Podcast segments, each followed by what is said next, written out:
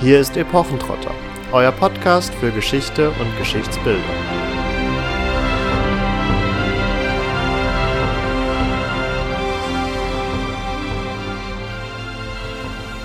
Wingapo und herzlich willkommen zu einer neuen Folge von Epochentrotter.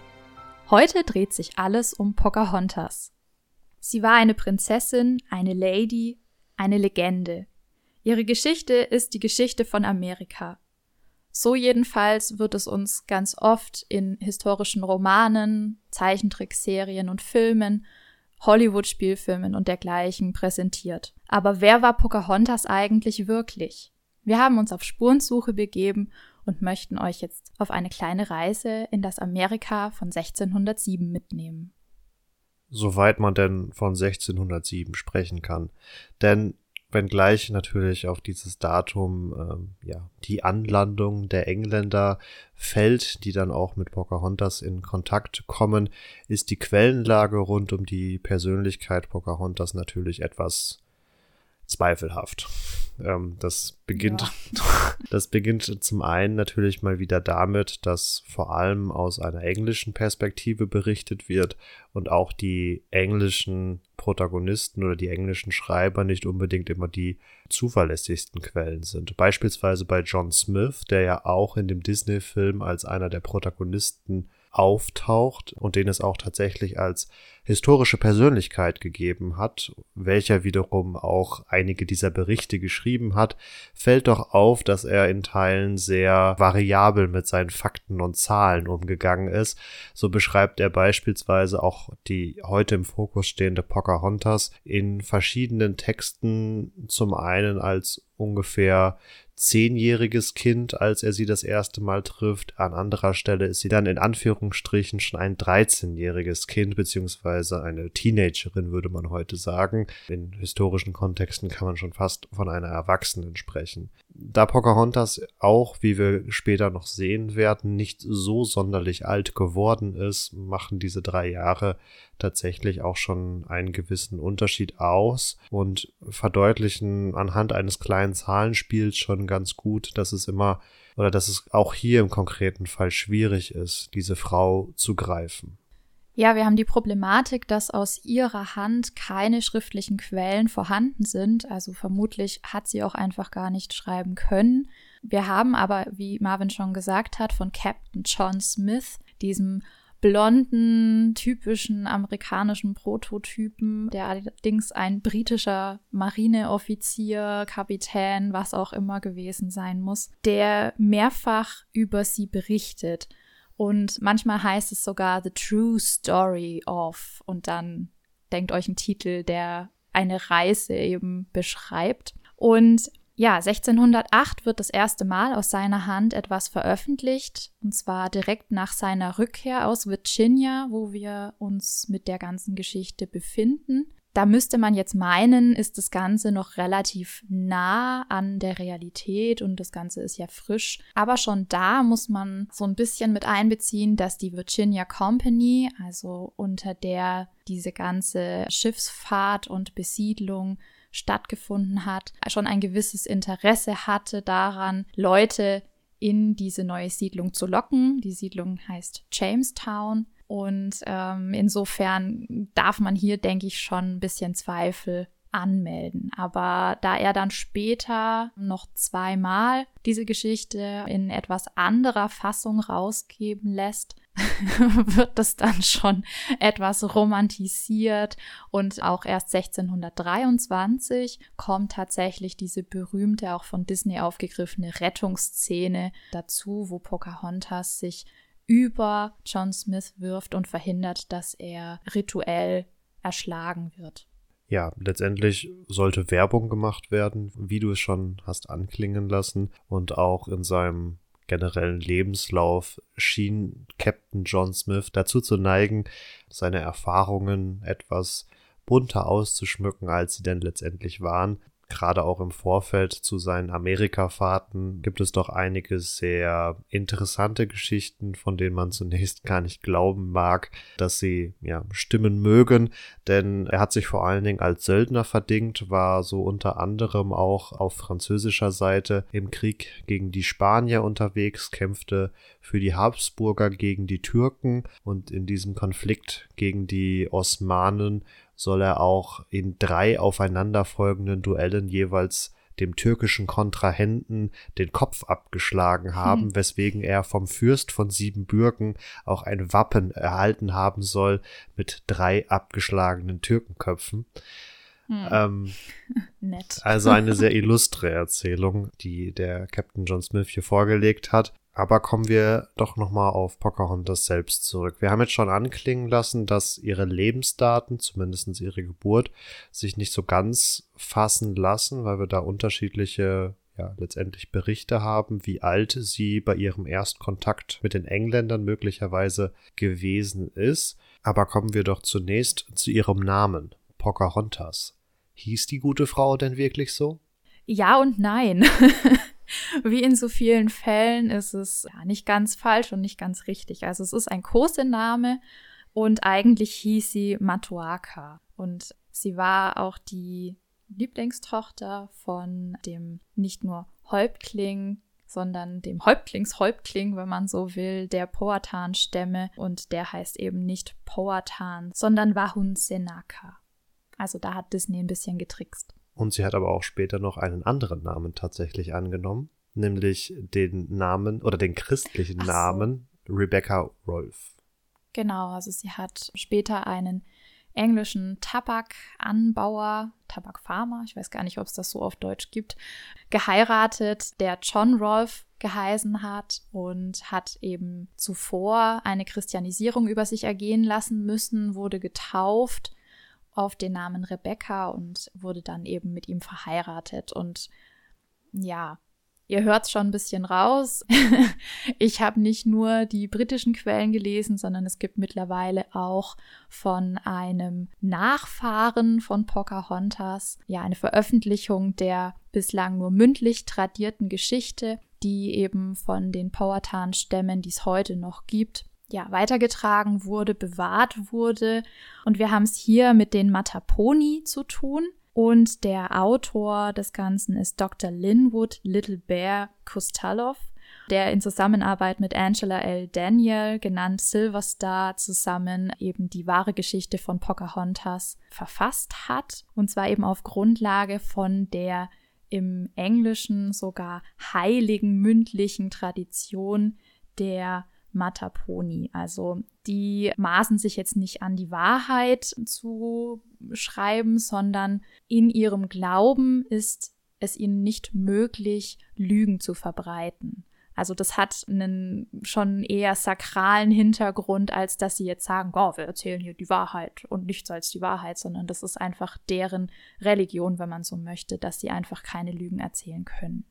Ob man das jetzt trotzdem es ist ja nichtsdestotrotz die Sicht dieses Volkes im Gegensatz zu den Briten auf der anderen Seite, den Invasoren, glauben darf, ist halt nochmal eine andere Geschichte, aber die Kernpunkte des Ganzen stimmen tatsächlich überein. Es unterscheidet sich dann in Nuancen an solchen Stellen, ob Pocahontas freiwillig christianisiert wurde, freiwillig getauft wurde und auch freiwillig geheiratet hat zum Beispiel. Ihr habt meine gerunzelte Stirn jetzt gerade nicht gesehen bei Katharinas Nein. Ausführungen, denn also für mich als Historiker bleiben da die Zweifel auf jeden Fall vorhanden. Es ist eine subjektive, meiner Meinung nach schon stark einseitig gefärbte Überlieferung, die vor allen Dingen mündlich geschehen ist. Und selbst wenn ich an mich selbst den Anspruch habe, nicht zu lügen, ist doch das menschliche Gedächtnis nur bis zu einem gewissen Grad tragfähig und dokumentenecht. ja, man darf da natürlich nicht vergessen, dass in der mündlichen Tradition auch Dinge verloren gehen und hinzukommen. Allerdings, und das ist eben der Anspruch, den die da an sich selbst haben, dass sie eben nicht ausschmücken und nichts hinzudichten. Aber man hat eben trotzdem natürlich die subjektive Perspektive der Ureinwohner hier in dem Fall. Und ich finde es aber gerade wichtig, dass man denen auch eben die Stimme gibt, gerade weil wir sonst nur britische Quellen haben. Und das finde ich durchaus etwas gefährlich. Und außerdem ist es mittlerweile auch tatsächlich in der Forschung um Pocahontas so, dass man zumindest diese Quellen mit einbezieht und zumindest auch eben denen ihr Recht zukommen lässt, sagen wir es so. Ja, natürlich. Und die Problematiken bei den britischen Quellen haben wir ja gerade auch schon angesprochen. Also eben, die sind ja. auch nicht frei von Subjektivität und äh, anderen Punkten. Aber ja, hinzudichten ist doch eigentlich schon mal ein ganz netter Punkt, auf den wir als nächstes zu sprechen kommen könnten. Hinzugedichtet wurde ja unter anderem auch die vermeintliche Liebesbeziehung zwischen John Smith und Pocahontas. Ja, das Ganze ist mal wieder ein Produkt des 19. Jahrhunderts, das ja an allen Ecken und Enden romantisiert hat, was das Zeug hält und auch vor Pocahontas und ihrer Geschichte nicht Halt gemacht hat. Das geht ein bisschen einher mit einer Verschiebung ihres Alters noch weiter ins Erwachsenenalter hinein, wobei ja, für das 19. Jahrhundert, 18. Jahrhundert ist es ja vollkommen vertretbar, eine 14-Jährige ähm, schon zu verheiraten. Und insofern muss man da gar nicht so viel weiter gehen. Und es ist auch in der Zeit völlig normal, dass der Mann dann entsprechend alt ist aus unserer heutigen Sicht schon. Wobei ja zumindest diese Liebesbeziehung, die dann vor allen Dingen in der Rezeption des 19. Jahrhunderts aufkommt, insofern eine Quellengrundlage hat, in der Form, dass eben besagter John Smith als historische Person in seinen Berichten davon schreibt, Pocahontas habe sich in ihn verliebt und ihn aus diesem Grund vor der Hinrichtung gerettet wie gesagt, der Herr hat ein wenig den Hang zur Übertreibung gehabt, also ist dem jetzt nicht unbedingt zu glauben. Zumindestens beim ersten Disney-Film äh, wird ja vor allen Dingen auch erstmal nur der Fokus auf Pocahontas erste Lebenshälfte oder ersten Lebensabschnitt im Kontakt mit den Engländern gelegt. Wir haben noch einen zweiten Teil, auch von Disney produziert, der allerdings nur als, ich glaube, direkt Videokassettenformat erschienen ist, dementsprechend nicht im Kino lief und vermutlich dem einen oder anderen von euch deswegen nicht so geläufig ist wie jetzt der ursprüngliche Kinofilm, aber der greift ja dann doch die Lebensgeschichte von Pocahontas späterem Leben nochmal auf. Und er macht vor allen Dingen eben diese Liebesbeziehung ganz stark, die wir zwischen John Smith und Pocahontas dann eben literarisch erst im 19. Jahrhundert finden. Und man darf halt nicht vergessen, ja, es ist ein Disney-Film und er hat sicherlich auch den Anspruch zu moralisieren, was er ja auch tut. Aber er hat ja nicht die Aufgabe, jetzt historische Fakten darzustellen. Das ist richtig, wobei zumindest im zweiten Disney-Teil ja auch in Bezug auf diese Liebesbeziehung von ihr zu John Smith wieder zurückgerudert wird. Weil sie letztendlich ja schon, also der besagte John Rolfe, den sie als historische Figur dann ja auch tatsächlich heiratet und mit dem sie auch nach England kommt, taucht hier im zweiten Teil auf und sie entscheidet sich final für ihn. Das ist richtig, ja. Schauen wir uns doch mal an, was die tatsächliche Faktenlage so hergibt zu dem, was Disney uns hier weismachen will. also die Verortung ist schon mal richtig. Ja, wir sind in Jamestown in Virginia. Allerdings landen wir eben auch richtig im Jahr 1607, aber mit quasi einem falschen Gouverneur. Dieser Mr. Radcliffe ist historisch nicht belegt. Und, ähm, aber die französische Bulldogge? Ist es? nee, es ist ein Mops. Es ist ein Mops, ja. Ist die historisch belegt? Nein, ich habe zumindest nichts gefunden.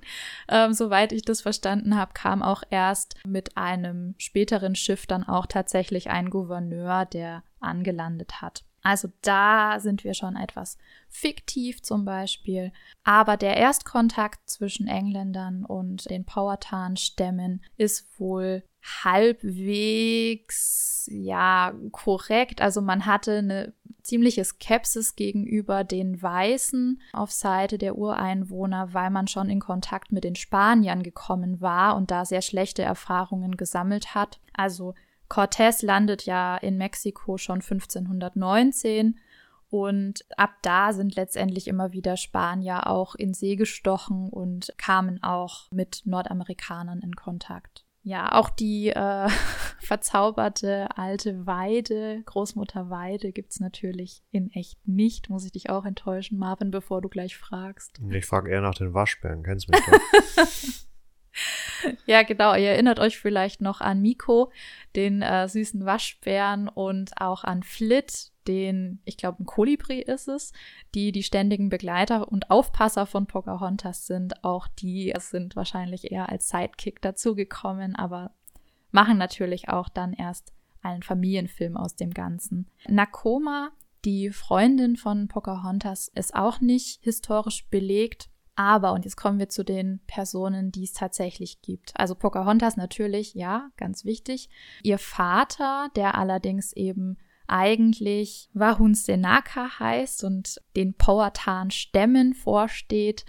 Und auf Seiten der Engländer haben wir eben John Smith und die Figur des Thomas, der auf dem Schiff mitreist und einer der ersten Siedler in Jamestown ist, ist so ein bisschen eine Neuschöpfung, die allerdings Anleihen hat an den Sohn, den Pocahontas in echt tatsächlich gehabt haben soll, mit John Rolfe oder auch durch eine Vergewaltigung durch den Captain Sam Argyle, der sie zwischenzeitlich in Gefangenschaft gesetzt hat. Und da sind wir wieder bei den verschiedenen Perspektiven. Auf jeden Fall ist hier zumindest der Name Thomas wahrscheinlich entlehnt aus der tatsächlichen Geschichte von Pocahontas. Und auf englischer Seite haben wir dann natürlich belegt noch König James I.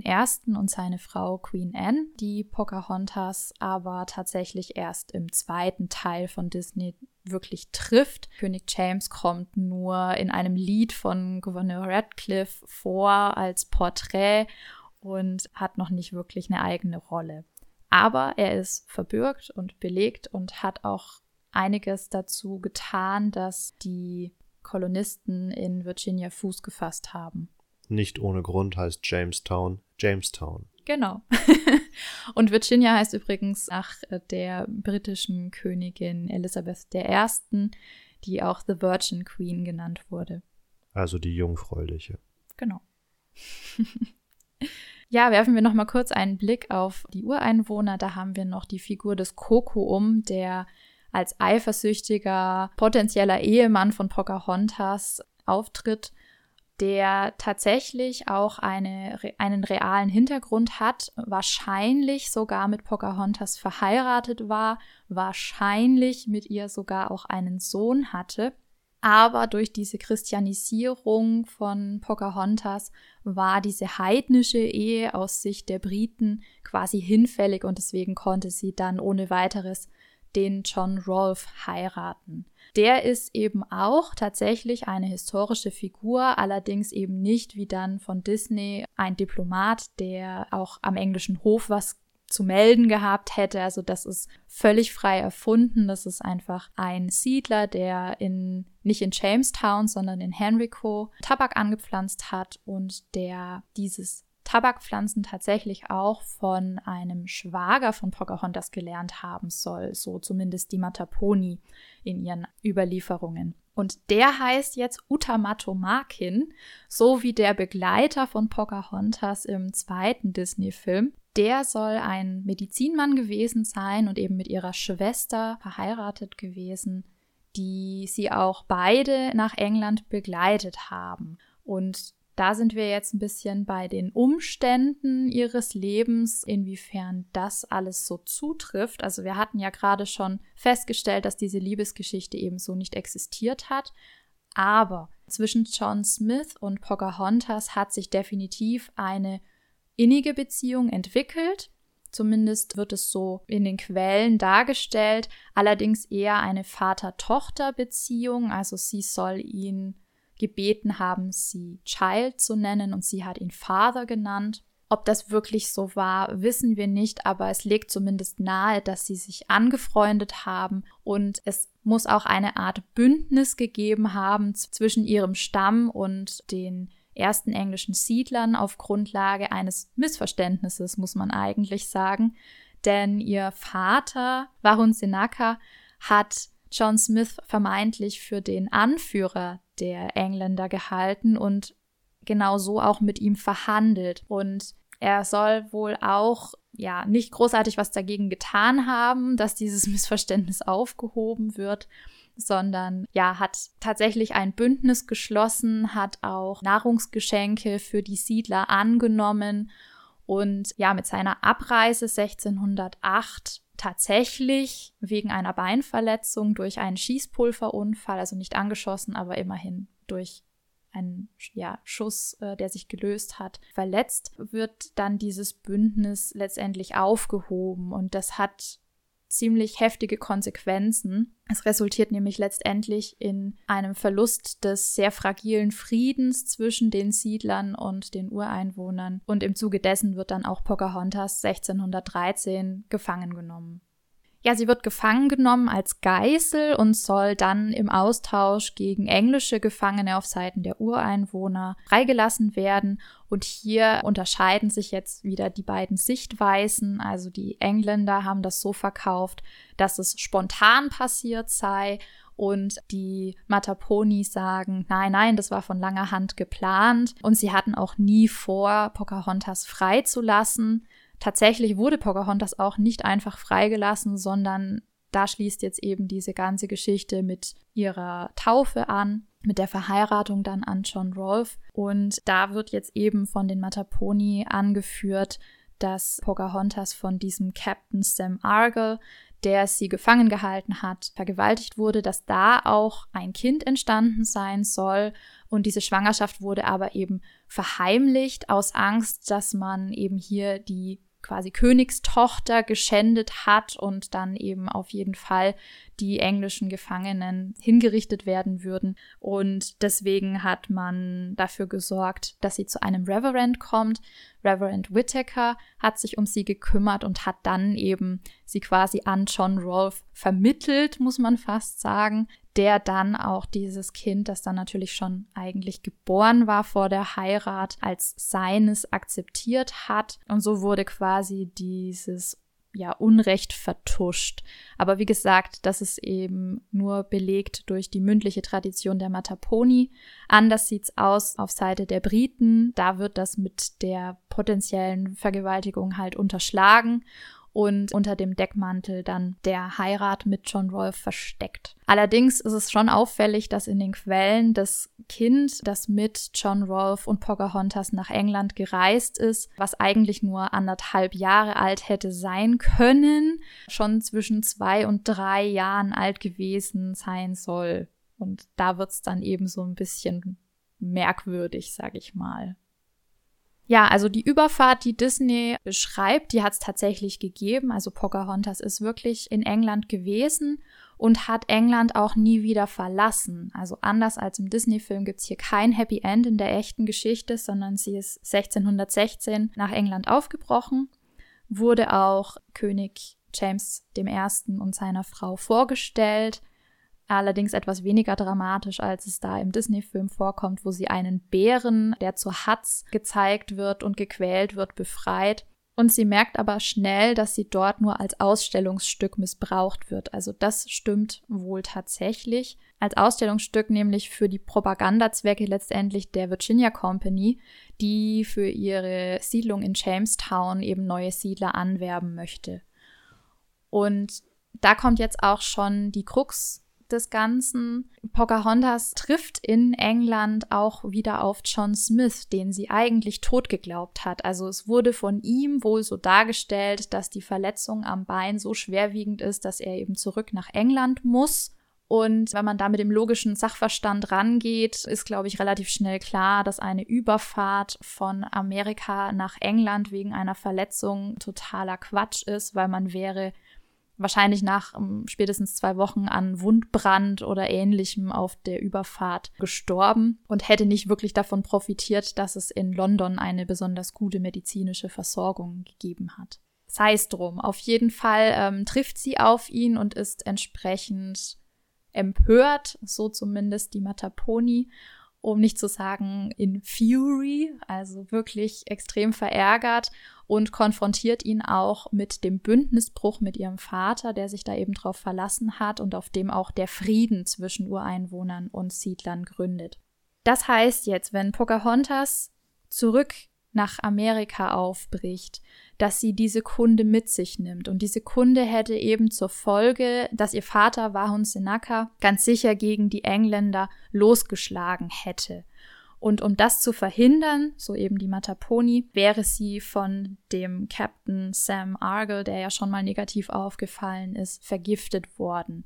Und zwar auf der Überfahrt 1617 von Britannien wieder zurück nach Amerika. Dafür spricht eben, dass diese Krankheit noch während sie auf der Themse ausgesegelt sind, aufgetreten ist. Und es wird hier gerne davon gesprochen, dass das wohl die Blattern waren oder Tuberkulose, Typhus, was auch immer zu der Zeit halt üblich war. Und es wird aber in den Quellen geschrieben, dass sie sich erbrochen hat, dass es ihr nach dem Essen schlecht wurde und ja, das legt halt schon ein bisschen nahe, dass da wohl was anderes im Spiel gewesen sein könnte. Ah, ah, ah, ah. was? Ja, es ist rein wissenschaftstheoretisch höchst zweifelhaft aufgrund von historischen Überlieferungen auf irgendwelche Krankheiten zu schließen. Das sind Die, ja auch nicht meine Worte. Ja, ich weiß, aber es ist, also das ist tatsächlich ein Umstand, den man eigentlich nach Möglichkeit nie machen sollte, weil Menschen der Vergangenheit immer einen anderen Blick auf ihre Realität, auf ihre Gegenwart hatten und auf diese Beobachtungen moderne Definitionen von Krankheiten zu stützen, ist immer sehr ähm, zweifelhaft.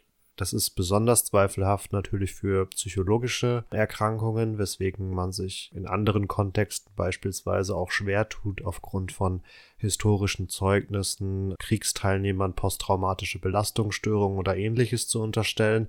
Aber auch ein anderes bekanntes Beispiel ist vielleicht Alfred der Große, König von Wessex im 9. Jahrhundert, der offensichtlich chronisch krank war, aber wo zumindest der seriöse Historiker Abstand davon nimmt, zu mutmaßen, was es denn jetzt ist. Und da reichen die Mutmaßungen von irgendwelchen Autoimmunkrankheiten in der Darmregion bis hin zu Krebs oder sonst was. Aber letztendlich kann man das nicht sagen. Und genauso finde ich es jetzt hier fragwürdig aufgrund der Beschreibungen entweder auf eine Krankheit oder auch auf eine Vergiftung zu schließen ja, also da möchte ich der jeweiligen Überlieferung tatsächlich eine gewisse Subjektivität unterstellen, was jetzt hier gar nicht irgendwelche Briten oder Engländer in Schutz nehmen soll, aber es wirkt recht emotionsgeladen noch auf mich und nicht sonderlich nüchtern überliefert. Ja, auf beiden Seiten würde ich sagen.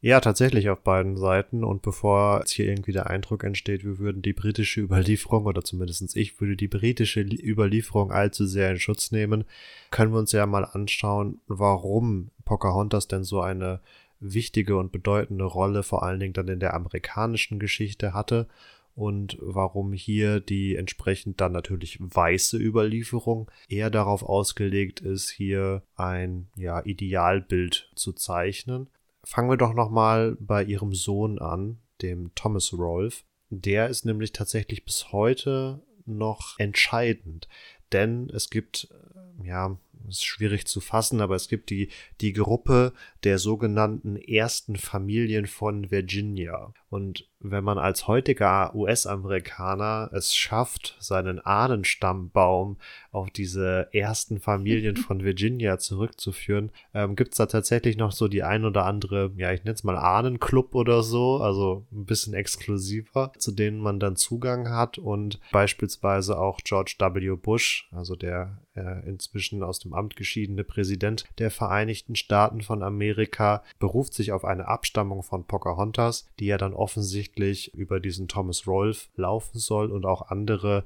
First Ladies und bekannte Persönlichkeiten der amerikanischen Gesellschaft reklamieren für sich, von Pocahontas selbst ähm, abzustammen.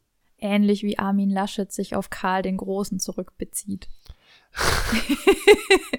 also es ist wahrscheinlich ähnlich stichhaltig. Äh, das möchte ich jetzt im Zweifelsfall gar nicht bewerten, ähm, sondern lediglich in den Raum stellen, dass diese Verbindung durchaus bis heute noch eine gewisse, ja, Gewicht oder eine gewisse Bedeutung einfach hat und in entsprechenden Kreisen dann auch entsprechend respektiert wird. Pocahontas als solche ist aber tatsächlich auch in den amerikanischen Gründungsmythos oder generell in diesen amerikanischen Mythos eingegangen.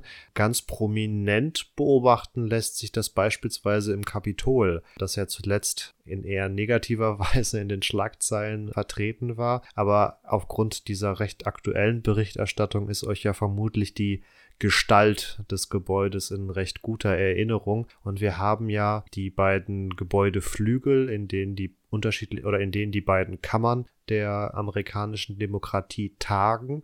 Und in der Mitte haben wir diesen Kuppelbau, eine Rotunde, einen Rundbau. Und in diesem Rundbau haben wir zunächst einmal einen Fries der amerikanischen Geschichte, wo ja verschiedene bedeutende Szenen der amerikanischen Geschichte gezeigt werden stammt natürlich alles aus dem 19. Jahrhundert. Also wir haben hier zum einen die um sich greifende Romantik als auch Nationalgefühl. Und in diesem Fries der amerikanischen Geschichte taucht natürlich auch Pocahontas auf. In diesem Fries tauchen noch viele, viele andere Stationen der amerikanischen Geschichte auf. Es ist schon bedeutend oder anzu oder hervorzuheben, dass sie hier auftaucht, aber sie, man könnte sagen, sie geht hier noch ein wenig in der Masse unter. Aber. Was kommt jetzt? aber in diesem Rundbau haben wir noch auf einer, ich sag mal, anderen architektonischen Ebene acht Nischen in der Kuppel. Ähm, acht Nischen, in diesen acht Nischen sind großformatige Ölgemälde angebracht. Und eines dieser acht Motive zeigt die Taufe von Pocahontas. Das Gemälde ist zwischen 1837 und 1840 entstanden von dem Maler John Gatsby Chapman. Und die ja, Hervorhebung oder die Betonung dieses Ereignisses unter den zum damaligen Zeitpunkt als acht wichtigsten Ereignisse der amerikanischen Geschichte angesehenen ja, Geschehnisse zeigt ja doch die Bedeutung, die dem Ganzen beigemessen wird. Am Akt der Taufe lässt sich tatsächlich das ein oder andere ablesen. Zum einen ist auffällig, dass die historische Figur Pocahontas vor allen Dingen dann im 19. Jahrhundert, also dieses romantische und auch nationale hatten wir jetzt ja schon ein paar Mal angesprochen, aber dass hier Pocahontas vor allem als eine sogenannte edle Wilde dargestellt wird. Das ist ein Stereotyp, der letztendlich ein Idealbild beschreibt von einem Naturmenschen, der noch unverdorben ist von der Zivilisation. Also wir haben hier gewisse Bezüge natürlich auch zum biblischen Paradies, zum Garten Eden, wo auch noch Adam und Eva unverdorben in der Gegend rumspringen. In anderen Mythologien, etwa in der griechischen, tauchen ähnliche Motive auch auf. Das ist natürlich eine These, die von der modernen Ethnologie längst über den Haufen geworfen wurde. Aber mit diesem Stereotyp sind gewisse Eigenschaften verbunden, etwa, dass die edlen Wilden im Einklang mit der Natur gelebt haben, dass es eine Gesellschaft ohne Verbrechen ist, dass hier ja Unschuld und Idylle vorherrschen, dass sie vor allen Dingen auch alle guter Gesundheit sind und um den Reiz des Exotischen ein wenig zu unterstreichen, ja, gab es bei den edlen Wilden vermeintlich auch eine sexuelle Freizügigkeit. Ähm, das um den prüden bürgerlichen Autoren des 19. Jahrhunderts etwas gerecht zu werden, aber gut. Mit diesen edlen Wilden geht aber auch in gewisser Art und Weise eine Bevormundung einher, weil ja, in gewisser Weise kann man das heutzutage noch in ähnlicher Weise beobachten, wenn über indigene Bevölkerungsgruppen in Amazonien oder auch auf irgendwelchen Pazifikinseln gesprochen wird. Denn sie werden auf die Stufe gesetzt von mehr oder weniger unschuldigen und damit auch unmündigen Kindern. Also aufgrund dieser Bevormundung spricht man ihnen dann auch nicht alle Rechte zu.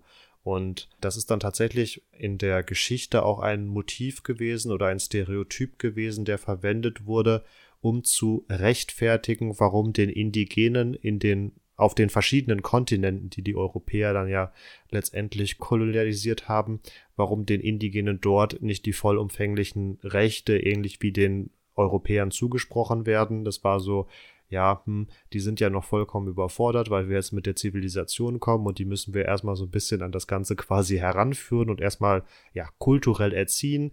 Deswegen können wir denen noch nicht alle Rechte geben, sondern behandeln sie letztendlich wie Kinder und oder beuten sie aus. Aber kommen wir zurück auf den amerikanischen Mythos. Hier wird Pocahontas durch dieses Motiv auch der edlen Wilden auch ein wenig als eine assimilationswillige Indigene beschrieben. Da komme ich jetzt von zwei Punkten heraus ran. Also zum einen ist sie eine so ikonische und wichtige Figur, dass sie ja quasi von Natur aus schon die Tugenden der Weißen in sich trägt und gleichzeitig ist sie aber auch bereit, durch die Taufe Glaube und damit auch Kultur und Zivilisation der Weißen anzunehmen. Und diese Romantisierung von Pocahontas wurde dann gerne auch genutzt, um zum einen die ja, Eroberung Amerikas zu rechtfertigen. Also so nach dem Motto, ja, die wollten ja mehr oder weniger unsere Kultur annehmen und waren froh, dass wir dann endlich mit Technik und Zivilisation über den großen Teich gekommen sind. Gleichzeitig, das hatte ich ja angesprochen, mit diesem Stereotyp der edlen Wilden geht ein Paradiesvergleich oder eine Paradiesparallele mit einher, wird natürlich auch hier Amerika dann ein wenig als Garten Eden dargestellt. Also es ist das geheiligte Land, ähm, zu dem alle aufbrechen sollen. Und diese Harmonie, die da erzeugt wird, also zwischen den kulturell interessierten Indigenen, nenne ich es jetzt mal, und den weißen Europäern, die da ankommen, diese Harmonie wird nur gestört durch ja andere bösartige Indigene, die dann als ähm, verdorben gelten. Aber da ist es dann okay, die gewaltsam zu befrieden, was dann wieder so ein bisschen auf das erste zurückführt, dass die Eroberung Amerikas legitimiert wird. Dementsprechend verwundert es nicht, dass wir natürlich, um auf die Quellen nochmal kurz zurückzukommen, über Pocahontas Leben das ein oder andere aus zeitgenössischen Kontexten wissen, aber dass ja die, die starke Rezeption eigentlich dann erst im 19. Jahrhundert beginnt, nachdem Amerika oder die Vereinigten Staaten von Amerika sich von England losgelöst haben und sich dann ab dem späten 18. Jahrhundert in einem Prozess ja, der Nationenbildung und auch der Identitätsbildung befunden haben. Und da tauchen dann ganz schnell auch schon erste Theateraufführungen ab 1808 auf. Und auch wenn wir uns heute vor allen Dingen auf die Disney-Filme bezogen haben, gibt es eigentlich Pocahontas-Verfilmungen, seit es auch den Film gibt. Äh, es gibt beispielsweise einen ersten Stummfilm von 1910. Darüber hinaus ist Pocahontas eine der zwei einzigen Frauen, die auf US-Geldscheinen abgedruckt wurden. Die andere war äh, Martha Washington, also die Frau von George Washington, dem Gründervater der USA. Viele Orte sind nach ihr benannt worden und wie ich jetzt kurz vor der Aufnahme noch gelesen habe, auch US-Kriegsschiffe. So. Ja, wie unpassend, aber okay. Ich muss gestehen, ich hatte tatsächlich die Barbie-Ausführung von Pocahontas inklusive Flit, also dem kleinen Kolibri, zum Spielen und war ganz großer Fan als kleines Mädchen von Pocahontas, die also bestimmt zu den Heldinnen meiner Kindheit zählt, neben noch zwei anderen, aber das vielleicht mal an anderer Stelle. Auf jeden Fall möchte ich noch anführen zu den Disney-Filmen, dass als ich die in der Vorbereitung nochmal geschaut habe und davor Texte gelesen habe, wie Pocahontas und auch das Pocahontas-Motiv als Mythos ähm, benutzt wird, die eben da gar nicht unbedingt immer so gut wegkommen. Und ich hatte mich ein bisschen gefragt, woran das liegen kann, weil eigentlich macht auf mich der Film eher den Eindruck, dass er es zumindest versucht. Also es wird versucht darzustellen, dass man nicht einfach das Land von jemand anderem für sich beanspruchen kann, was ja die Siedler durchaus tun. Also allein schon, was da gesprochen wird,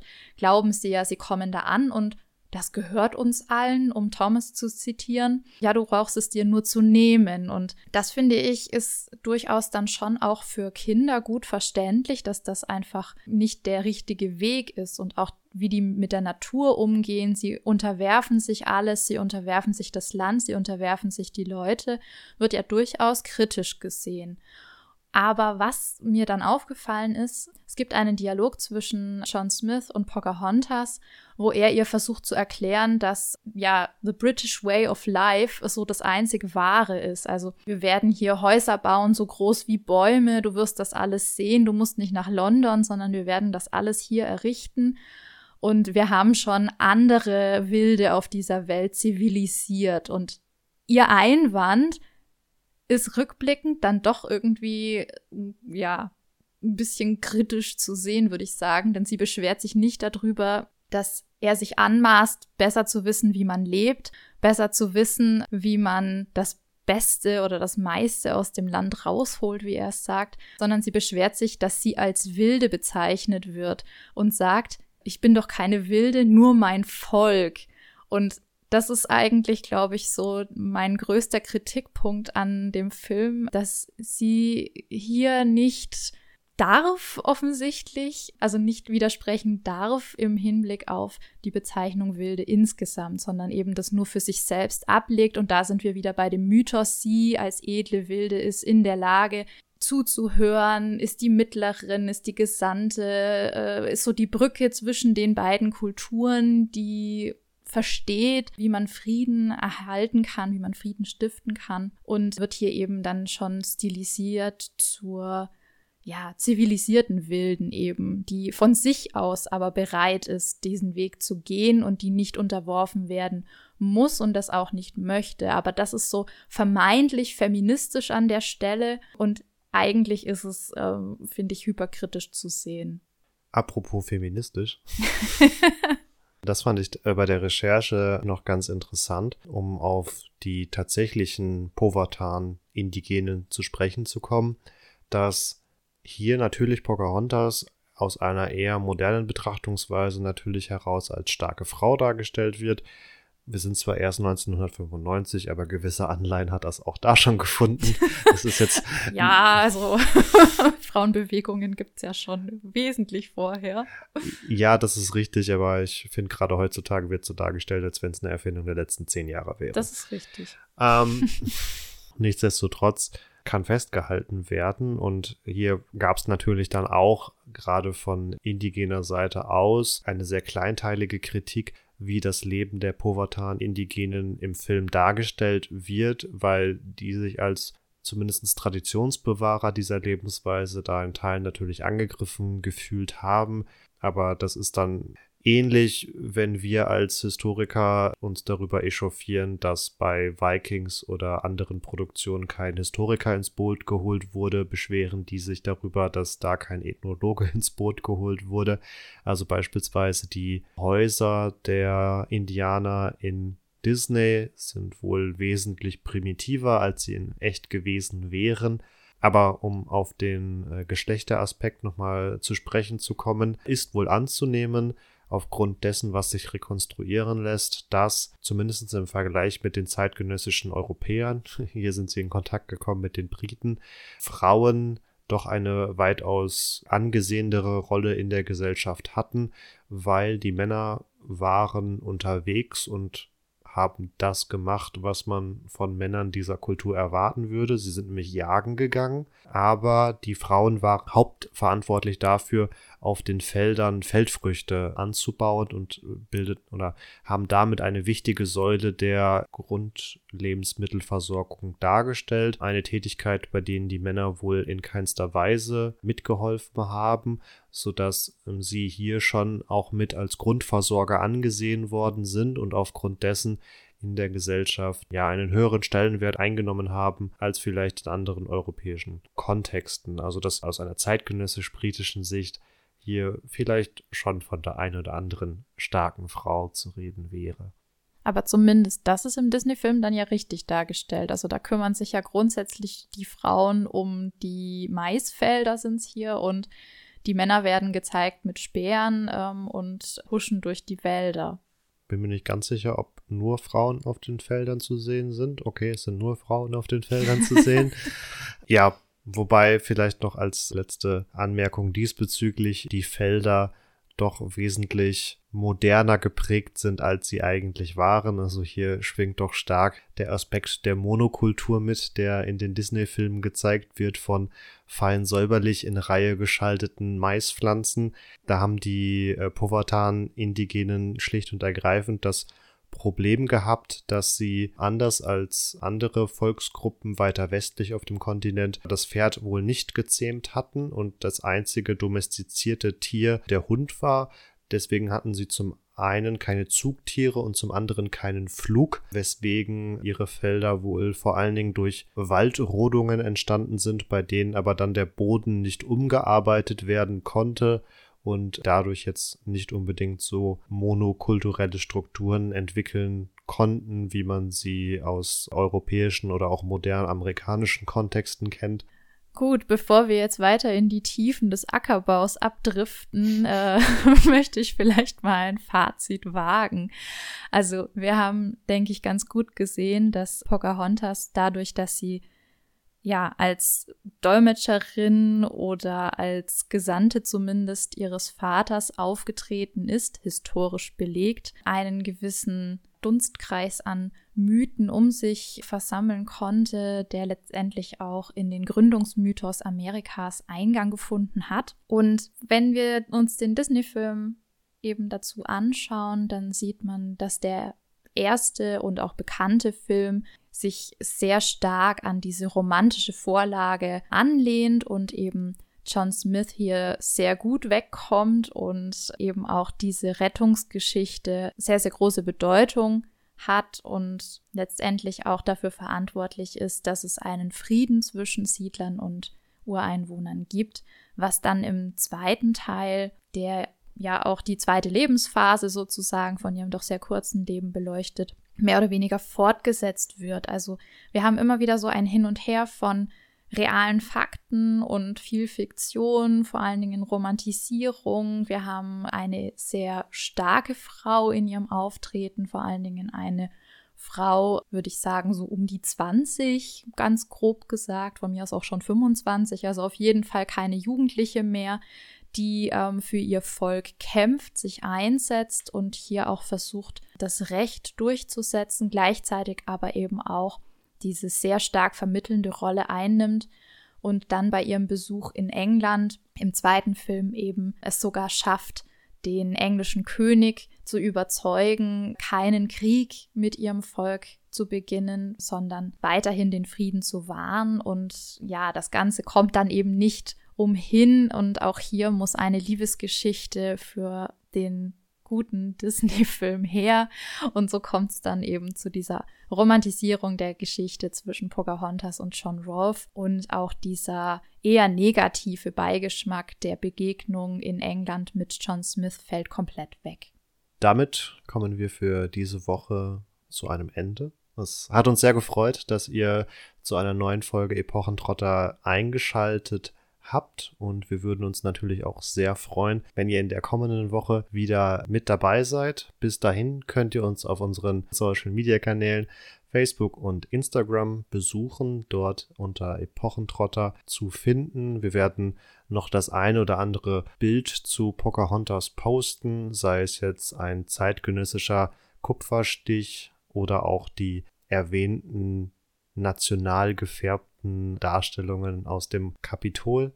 Schaut da also gerne mal vorbei. Wenn ihr kein Social Media habt, könnt ihr natürlich auch auf unsere Webseite gehen, epochentrotter.de. Wenn ihr Kritik, Feedback oder Themenideen habt, dann meldet euch gerne unter kontakt.epochentrotter.de und damit wünschen wir euch noch eine ganz schöne Woche. Macht's gut. Ciao, ciao. Ciao auch von meiner Seite. Macht's gut.